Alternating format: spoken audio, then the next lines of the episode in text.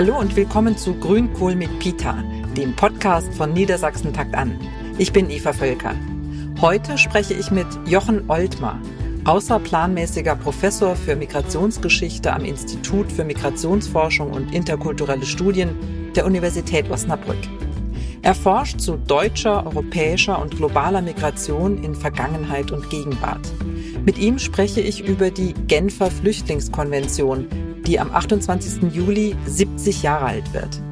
Sie schützt Geflüchtete vor der Zurückweisung oder Rückführung in Staaten, in denen ihr Leben oder ihre Freiheit bedroht ist. Was genau veranlasste die internationale Staatengemeinschaft 1951, die Konvention zu verabschieden? Was macht sie noch heute zum zentralen Dokument des internationalen Flüchtlingsrechts? Ist sie in Zeiten von Klimaflucht und sich abschottenden Nationalstaaten überhaupt noch zeitgemäß? Über diese und andere Fragen spreche ich mit dem Migrationsforscher Jochen Oltmar. Herzlich willkommen, Jochen Oltmar. Hallo, guten Tag. Wir sitzen uns diesmal nicht direkt gegenüber, sondern sind digital miteinander verbunden. Sie sitzen in Ihrem Homeoffice in Osnabrück vor einer riesigen Bücherwand, einem beeindruckenden, einem beeindruckenden Regal. 70 Jahre Genfer Flüchtlingskonvention ist unser Thema heute. Bevor wir einsteigen, möchte ich wie immer ein kleines Frage-Antwort-Spiel mit Ihnen machen. Wir sind hier ja bei Grünkohl mit Pita. Es geht gerade auch auf die Mittagszeit. Was ist Ihr Lieblingsgericht? Grünkohl. Die Antwort habe ich jetzt schon öfter bekommen. Also ich als echter Norddeutscher aus dem Nordwesten kommt, äh, muss natürlich so eine Antwort geben. Und jetzt mal ganz ehrlich? Also ich bin da gar nicht mal auf ein spezifisches Gericht festgelegt, aber zum Beispiel Grünkohl zählt schon zu den äh, Gerichten, die ich sehr gerne mag. Schön, okay. Was ist Ihr Lieblingswort? Hm, mein Lieblingswort. Also ich weiß zum Beispiel, dass ich sehr häufig ein Wort verwende, äh, das ich an sich gar nicht verwenden möchte, äh, nämlich das Wort Perspektive. Also in unseren Zusammenhängen, mit denen wir zu tun haben, in wissenschaftlichen Zusammenhängen, merken wir sehr schnell, dass bestimmte Themen eben sehr perspektivenreich sind, also ganz viele unterschiedliche Facetten mit sich bringt. Und da merke ich, dass dieser Begriff Perspektive sich sehr häufig in meine Sätze einschleicht und ich mich ein Stück weit immer wieder ärgere, dass mir keine anderen Begriffe in so einem Zusammenhang einfallen. Also es scheint eine Art Lieblingswort zu sein, ein, wenn man so will, ungeliebtes Lieblingswort. Okay, ich werde jetzt mal ähm, aufmerksam zuhören und gegebenenfalls eine Strichliste machen. Das Wort, das Sie zurzeit am meisten stört, jetzt mal außer dem Wort Perspektive, äh, sozusagen Ihr persönliches Unwort? Also um auf dieses Thema, mit dem wir hier auch ganz konkret zusammen ähm, oder zu dem wir hier auch ganz konkret zusammengekommen sind, aufzugreifen, ähm, wäre ein Unwort, ähm, das des Illegalen. Ähm, aus dem schlichten und einfachen Grunde, weil wir in der Rede, in der politischen Rede, insbesondere in den vergangenen Jahren merken, dass zunehmend stärker Menschen, die über Grenzen hinweg unterwegs sind, als Illegale bezeichnet werden, ähm, ohne dass eine Auseinandersetzung ähm, stattfindet über die Frage, welche Rechte sie ganz konkret haben.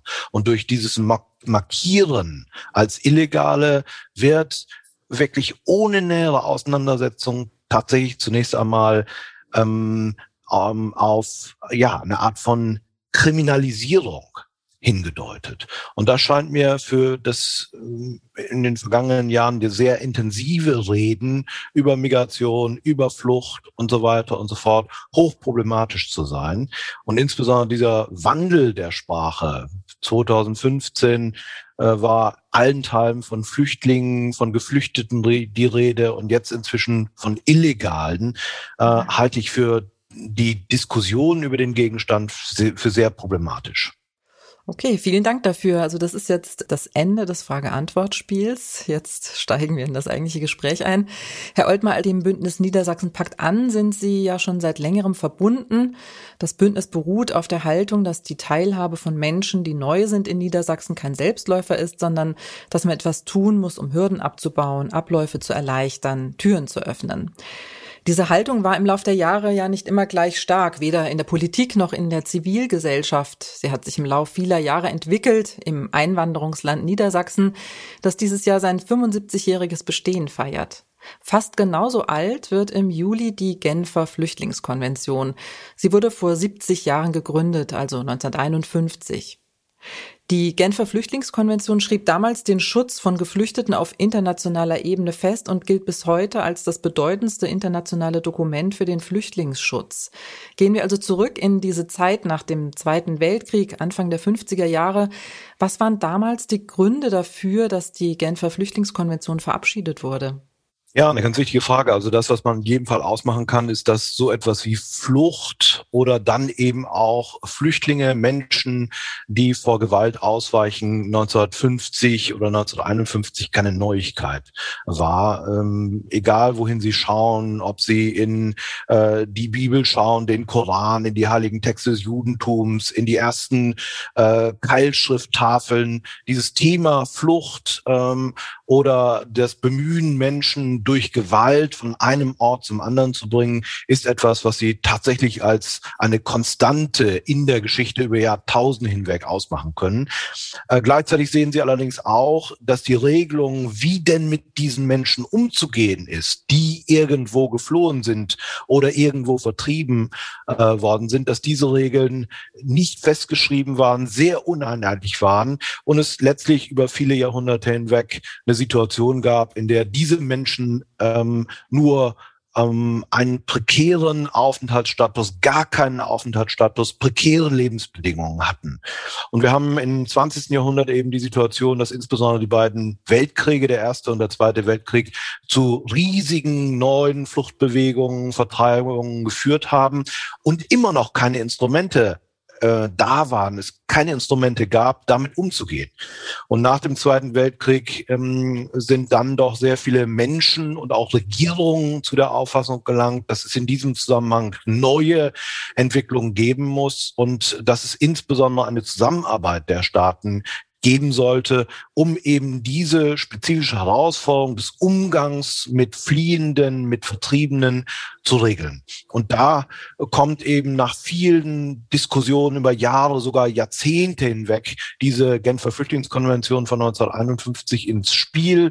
Und diese Genfer Flüchtlingskonvention sagt eben zum einen, was denn ein Flüchtling ist bringt also eine Definition, ein ganz wichtiges Element. Bis dahin hat es so etwas nicht gegeben und sagt gleichzeitig, welche Rechte Flüchtlinge haben, wenn sie denn in einem anderen Staat ähm, aufgenommen werden. Und damit, mit diesen beiden Elementen als sozusagen wichtigsten Elementen dieser Genfer Flüchtlingskonvention, wird tatsächlich etwas ganz Neues geschaffen und vor allen Dingen werden auch Staaten dazu verpflichtet, zusammenzuarbeiten, um mit dieser Situation, äh, die da seit Jahrhunderten, Jahrtausenden existiert, umzugehen.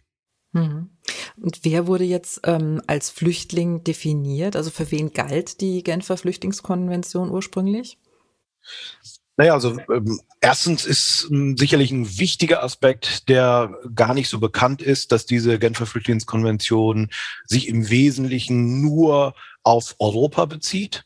Mhm. Ähm, und dass es sich bezieht auf die Situation der Nachkriegszeit des Zweiten Weltkriegs. Also es geht hier äh, den Staaten, die zusammenkommen in Genf und diese Konvention entwickeln, nicht darum, äh, für alle Zeiten gewissermaßen und für die Zukunft eine äh, Lösung in, in Hinsicht auf den Umgang mit Flüchtlingen zu schaffen, sondern es geht darum, äh, diese spezifische Konstellation des Zweiten Weltkriegs, der Nachkriegszeit des Zweiten Weltkriegs mit diesen vielen Fluchtüberwegungen und Vertreibungen, ja, nennen wir es mal so, in den Griff zu bekommen. Und deshalb sagt ähm, die Genfer Flüchtlingskonvention. Erstens, Flüchtlinge sind, wie gesagt, im Wesentlichen Menschen in Europa und äh, Menschen, die vor Ende 1950 irgendwo vertrieben wurden oder ausgewichen sind.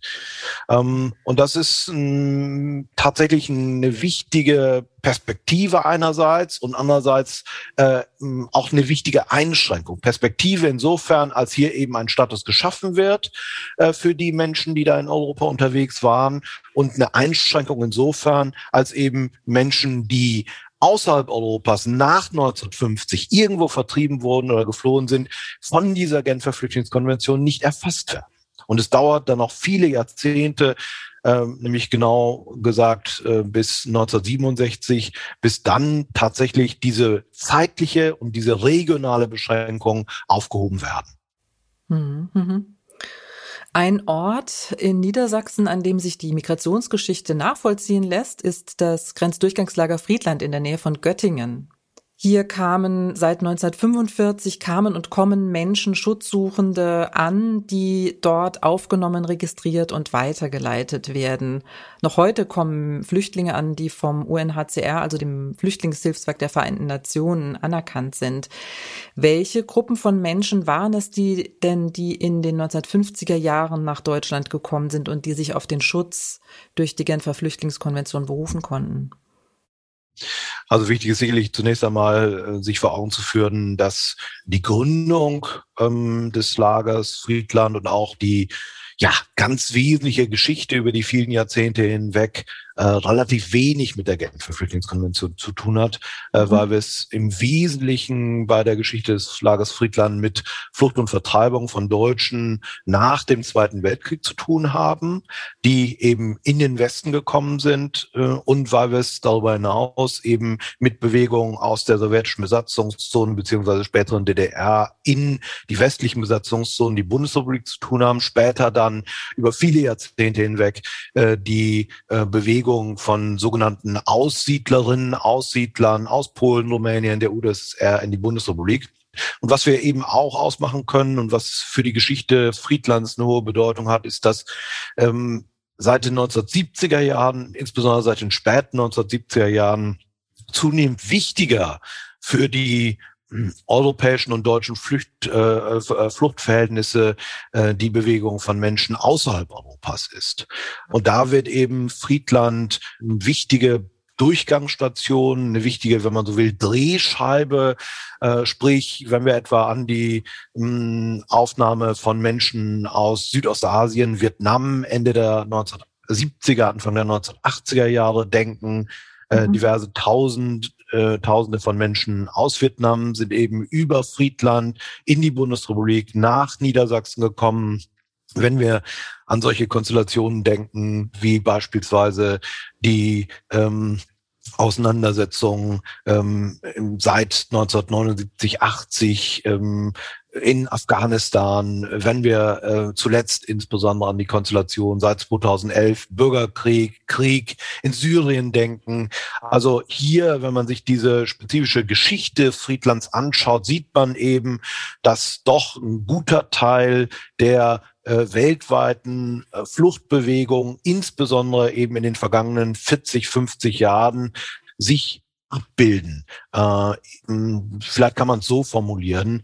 Ähm, zumindest mancherlei von dem, was sich weltweit in diesem Kontext ereignet hat, an Kriegs-, an Bürgerkriegsereignissen, lässt sich eben durch die Bewegung von Menschen hier ganz konkret im Süden Niedersachsens äh, dann auch nachvollziehen. Mhm. Da möchte ich ganz gerne mal zurückkommen auf die äh, sogenannten Boat People, also die Geflüchteten aus äh, Südostasien, äh, insbesondere Vietnam, die Sie angesprochen hatten. Ende der 70er Jahre, da hat ja die niedersächsische Landesregierung unter Ministerpräsident Albrecht eine sehr aktive Rolle gespielt bei der Aufnahme dieser Gruppe von Flüchtlingen. Was genau ist geschehen? Ja, das ist äh, sicherlich ein ähm, ganz wichtiges Beispiel dafür, dass es ähm, zu diesem Zeitpunkt in der Bundesrepublik und in Niedersachsen eine offensichtlich große Bereitschaft zur Aufnahme von Menschen gab, die aus Kontexten von Flucht und Gewalt kamen. Das heißt also, hier hatte sich offensichtlich in der äh, Bevölkerung weithin äh, das Bewusstsein ausgeprägt, dass es andernorts Menschenrechts Verletzungen gibt und dass es eine Notwendigkeit gibt, diese Menschen zu unterstützen. Denn wir müssen uns vor Augen führen, bis dahin kommen äh, Menschen, die beispielsweise in Niedersachsen anlangen, im Wesentlichen aus den osteuropäischen Nachbarstaaten. Also diese globale Dimension der Fluchtverhältnisse ist in Deutschland, ist in Niedersachsen nicht präsent.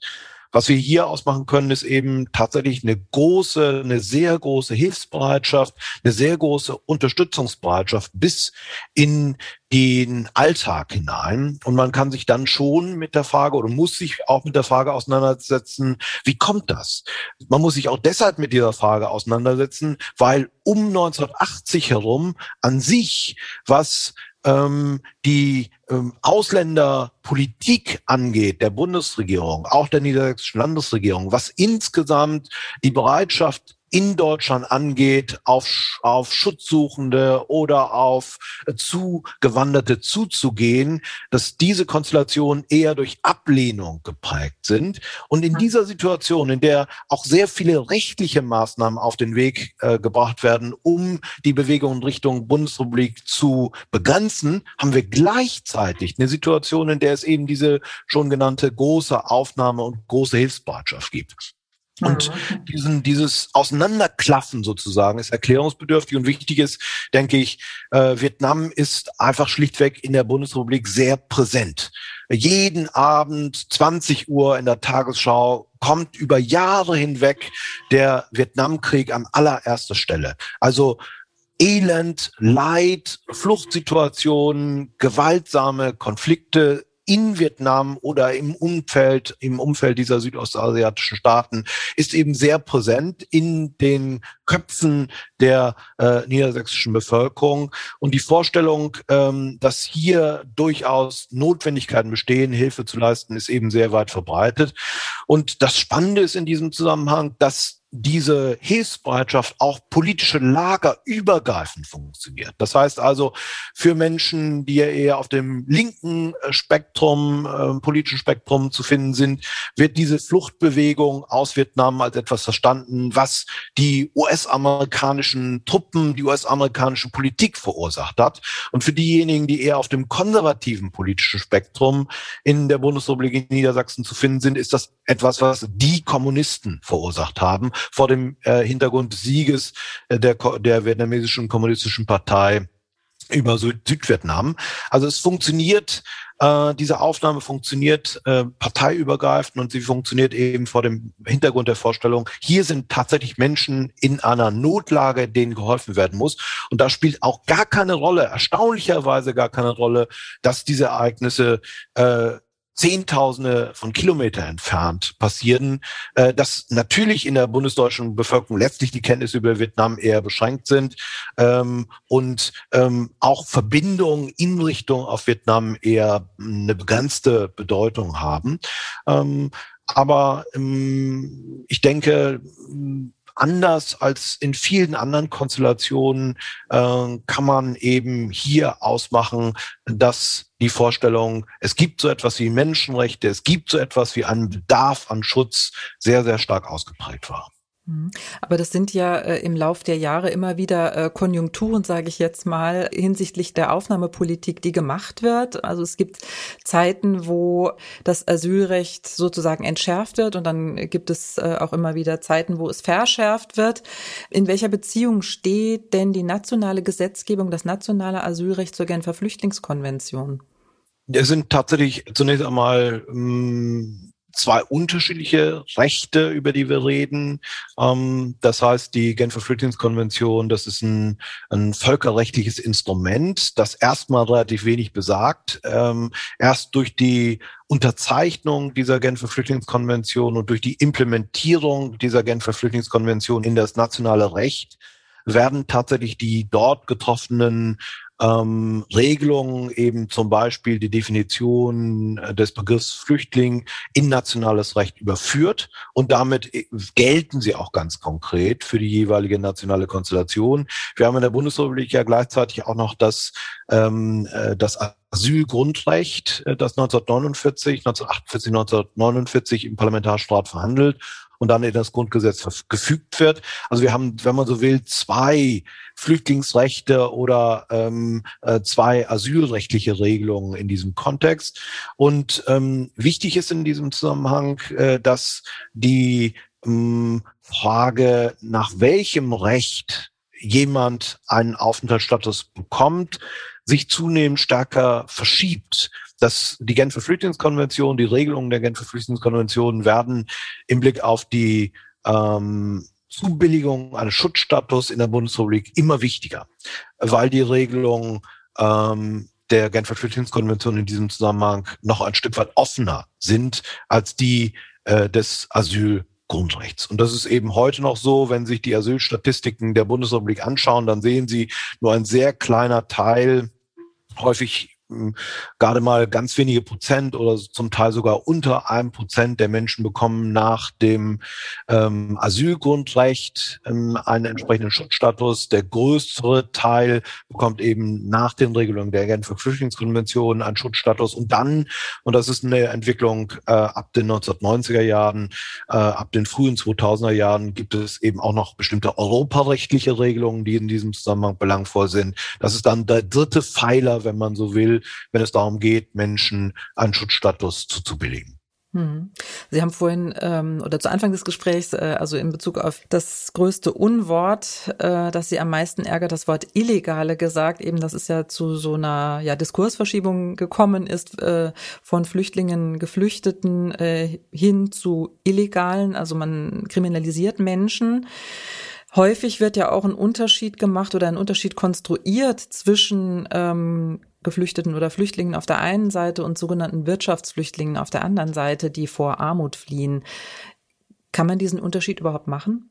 Ja, das ist ausgesprochen schwierig. Äh, wir sehen eben, dass hm, zum Beispiel Menschen, die äh, vor politischer Verfolgung fliehen oder Menschen, die vor Gewalt in Bürgerkriegen fliehen, sich natürlich auch mit der Frage beschäftigen müssen, wie sie denn den nächsten Tag überstehen. Das heißt also, äh, wenn sie sich bewegen, dann mag am Ende ein politischer Hintergrund sichtbar werden, aber die Bewegung selbst ist eben ohne spezifische wirtschaftliche und soziale Voraussetzungen nicht möglich. Und immer dann, wenn es um das Ankommen geht, äh, geht es eben ganz explizit auch um die Frage, wie denn so etwas wie ein Überleben ähm, möglich wird. Ganz konkret, um ein Beispiel zu nennen, wir wissen, viele Menschen, die eben seit 2011 aus Syrien ausgewichen sind vor dem Hintergrund äh, der Maßnahmen der Diktatur dort, vor dem Hintergrund des Bürgerkriegs, sind bekanntlich zunächst einmal in den Nachbarstaaten Nachbarstaaten im, in, ähm, im Libanon, in Jordanien bzw. in der Türkei gelandet.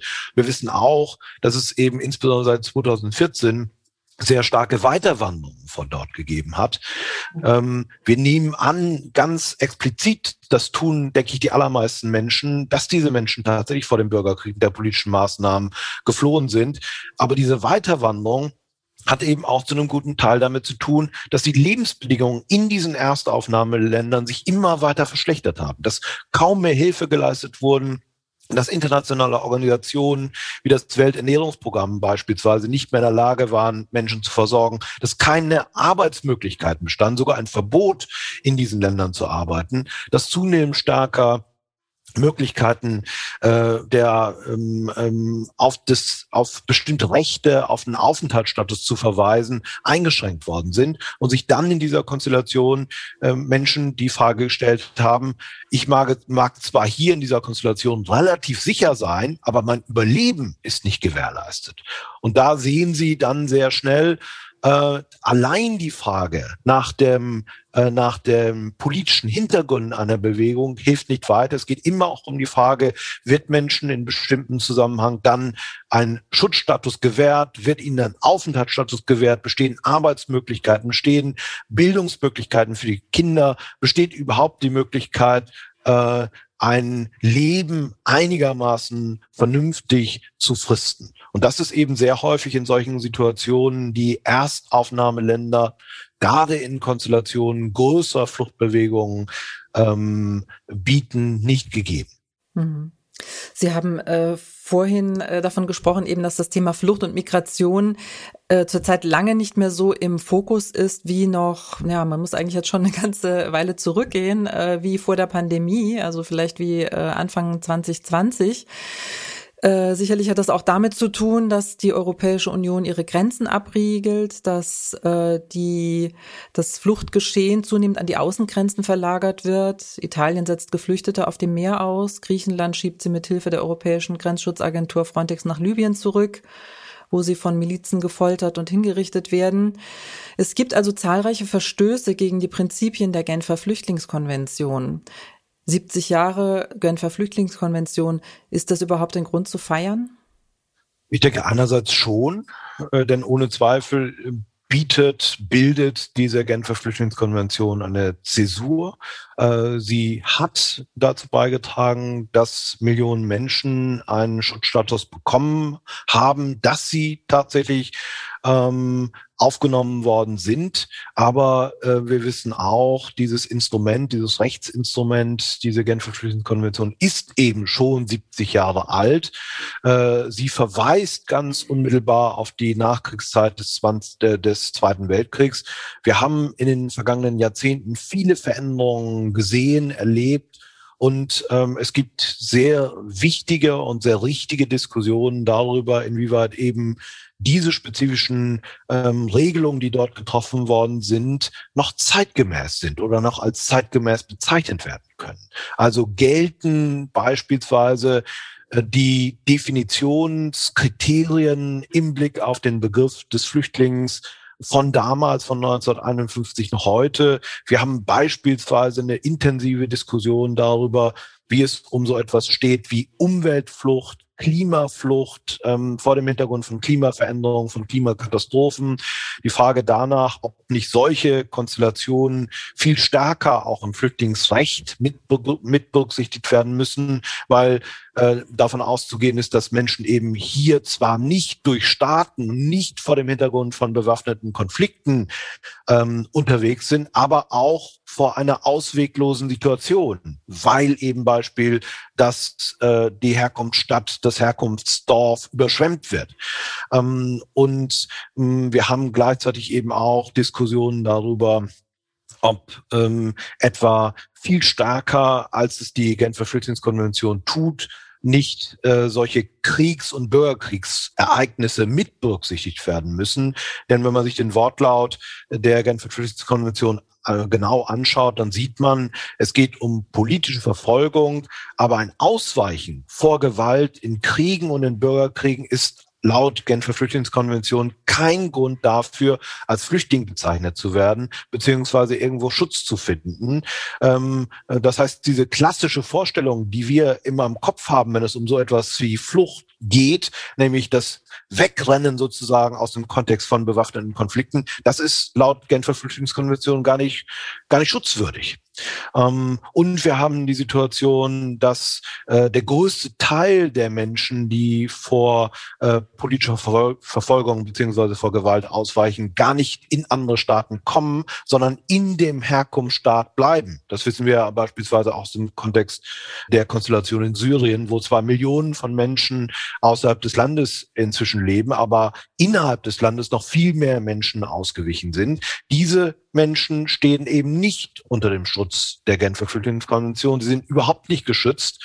Ähm, das sind Aspekte, das sind Diskussionen, die in den vergangenen Jahrzehnten geführt worden sind und die sicherlich weitergeführt werden äh, mögen. Und ein großes Problem ist, dass ja fast niemand diese Genfer Flüchtlingskonvention äh, anfassen will, zu Veränderungen äh, kommen will, aus dem schlichten und einfachen Grunde, weil die Angst besteht, dass möglicherweise wahrscheinlich die Bestimmungen eher aufgeweicht werden, als, es das, als dass es zu neuen Definitionen, äh, zu einer groß, großzügigeren Vergabepraxis eines äh, Schutzstatus äh, käme. Und das ist nach 70 Jahren tatsächlich schon, wenn man so will, ein globales Armutszeugnis. Also das ähm, ja stimmt ja jetzt nicht gerade hoffnungsvoll, auch was die den Umgang der Staatengemeinschaft, sage ich jetzt mal, oder auf äh, internationaler Ebene mit dem Thema Flucht und Migration angeht. Wie blicken Sie denn in die Zukunft? Wie ist denn Ihre Einschätzung? Also erstens glaube ich, dass, ähm, oder ich glaube, man kann sogar sagen, weiß ich, dass dieses Thema Flucht uns in den nächsten Jahren, Jahrzehnten äh, in jedem Fall weiter beschäftigen wird. Denn es ist ein globales Phänomen, es wird ein globales Phänomen bleiben. Es spricht überhaupt nichts dafür, dass es Regelungen geben wird, dass es neue politische Initiativen und Strategien geben wird, die einen Beitrag dazu leisten, dass diese, dieses Thema Flucht an Bedeutung verliert. Ähm, und zweitens, ich glaube auch oder ich fürchte fast, dass äh, wir auch keine grundsätzlichen Veränderungen ähm, im Blick auf die Situation von Schutzsuchenden äh, erleben werden. Das, was vor allem auffällt, ist eben, dass die zentrale dass die zentralen Ziele, die diese Genfer Flüchtlingskonvention 1951 entwickelt hat, nur sehr begrenzt umgesetzt werden. Die Genfer Flüchtlingskonvention sagt, wenn ein Mensch ausweicht vor Gewalt, vor politischer Verfolgung, dann soll er entweder integriert werden in dem Land, in dem er dann Schutz gefunden hat. Oder er soll in ein anderes Land, wo Schutzmöglichkeiten bestehen, geführt werden. Oder er soll, falls denn der Konflikt im Herkunftsland erledigt ist, beendet ist, wieder zurückkehren. Und das, was wir sehen, ist aber, dass keine dieser drei Lösungen für den Großteil der Schutzsuchenden gilt, sondern für den Großteil, für ich den allergrößten Teil, gibt es ein Dazwischen. Das heißt, äh, Sie sind zwar irgendwo aufgenommen worden, nicht selten, zum Beispiel in Afrika, zu weit über 80 Prozent in Lagern, aber sie werden eben nicht lokal integriert, sondern sie bleiben in diesem äh, Zwischenstatus des äh, Lagerbewohners, der Lagerbewohnerin. Sie werden nicht zurückkommen, weil wir sehr viele kriegerische Ereignisse, Bürgerkriege sehen, die über Jahrzehnte hinweglaufen, kein Ende finden. Und sie werden eben auch nicht in ein drittes Land geführt. Und das scheint mir ein riesiges Problem zu sein, das was dann in der, in dem internationalen Jargon lang andauernde Flüchtlingssituationen heißt, ist eben zur Normalität geworden und wird überhaupt nicht abgedeckt durch internationale internationale Regelung wird überhaupt nicht abgedeckt durch eine Perspektive, dass Länder weltweit zusammenarbeiten. Ähm, und wie gesagt, leider spricht überhaupt nichts dafür, dass sich diese ganz spezifische Konstellation in den kommenden Jahren und Jahrzehnten auflösen wird, sondern wir werden auch weiterhin viele Millionen, zehn Millionenfache äh, Situationen haben, in denen Menschen tatsächlich in diesem dazwischen des nicht zurückkönnens und nicht weiterkönnens leben äh, müssen. Ich würde Ihnen gerne noch zum Abschluss eine positive Perspektive entlocken oder einen positiven Ausblick.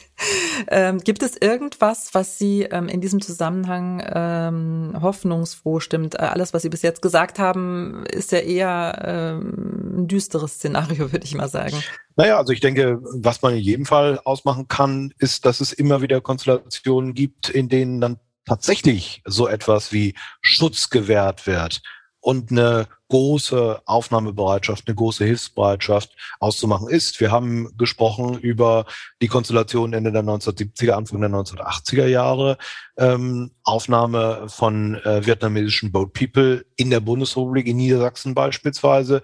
Das ist, auch wenn es natürlich einige Konflikte und Auseinandersetzungen gegeben hat, ein sehr positives Beispiel ähm, genauso denke ich, kann man für die Konstellation 2015 von einem positiven Beispiel sprechen. Viele europäische Staaten, insbesondere auch die Bundesrepublik, haben damals eben sehr viele Menschen äh, von einem anderen Kontinent aufgenommen, haben sich äh, sehr äh, klar positioniert im Blick auf die Frage der Aufnahme von Schutzsuchenden. Ähm, und wir wissen eben auch in anderen Konstellationen, äh, man denke an Südamerika, äh, die Aufnahme etwa von äh, Menschen aus Venezuela in Kolumbien aktuell äh, oder in, in, in äh, Ruanda beispielsweise, ähm, äh, viele Hunderttausende für Menschen aus Nachbarstaaten, dass es solche Konstellationen immer wieder gibt. Und das, wenn man so will, spornt an oder zeigt auch, dass solche grundsätzlichen Überlegungen, wie sie dort damals 1950, 51 entwickelt worden sind, äh, schließlich zum Abschluss dieser Genfer Konvention, dieser Genfer Flüchtlingskonvention führten, dass solche Überlegungen ähm, äh, sinnvoll sind, dass sie weiterführend sind, dass sie weiter getrieben werden müssen und dass sie auch tatsächlich weiter getrieben werden müssen, weil wir sehen, äh, dass eben ähm, keine, wie es in diesem Kontext so schön heißt, Lösung gibt, die sich einfach so ergeben wird, sondern es muss eine internationale Zusammenarbeit geben. Es muss immer wieder Konstellationen geben, geben in denen Bevölkerungen in den verschiedenen Staaten Bereitschaft zeigen, Menschen aufzunehmen, um eben mit dieser Herausforderung umzugehen. Hm, okay. Ja, Herr Oltmar, vielen herzlichen Dank, dass Sie sich die Zeit genommen haben und vor allem vielen Dank für das sehr aufschlussreiche Gespräch. Natürlich, sehr gern. Sie haben übrigens nach meiner Erzählung nur zweimal das Wort Perspektive benutzt. Ich habe mich auch echt bemüht. Versuche ich immer, aber es klappt nicht immer. ja, sehr schön. Vielen Dank. Das war das Gespräch mit dem Migrationsforscher Jochen Oltmar. Ein sehr dichtes Gespräch, wie ich finde. Ich hoffe, es hat euch gefallen. Das Thema Migration bleibt brisant in Deutschland, Europa und weltweit. Millionen von Menschen, die weltweit aus guten Gründen ihre Heimat verlassen haben und dennoch nirgends wirklich ankommen, das ist wirklich erschreckend. Wer sich für das Thema Migration und Migrationsgeschichte interessiert, dem möchte ich ein Buch von Jochen Oltmer empfehlen, das man bei der Bundeszentrale für politische Bildung bestellen kann. Der Titel Migration, Geschichte und Zukunft der Gegenwart. 4,50 Euro kostet es für 288 Seiten. Das war die Juni-Folge von Grünkohl mit Peter. Wir freuen uns über eure Bewertung auf Apple Podcast. Wenn ihr keine Folge verpassen wollt, abonniert Grünkohl mit Peter auf Apple Podcast oder jedem anderen Lieblingspodcast-Kanal. Das Team von Grünkohl mit Peter freut sich auch über Anregungen oder Kritik von euch. Schreibt eine Mail an bündnis mit ue.niedersachsen.de. Danke fürs Zuhören und tschüss, bis zum nächsten Mal.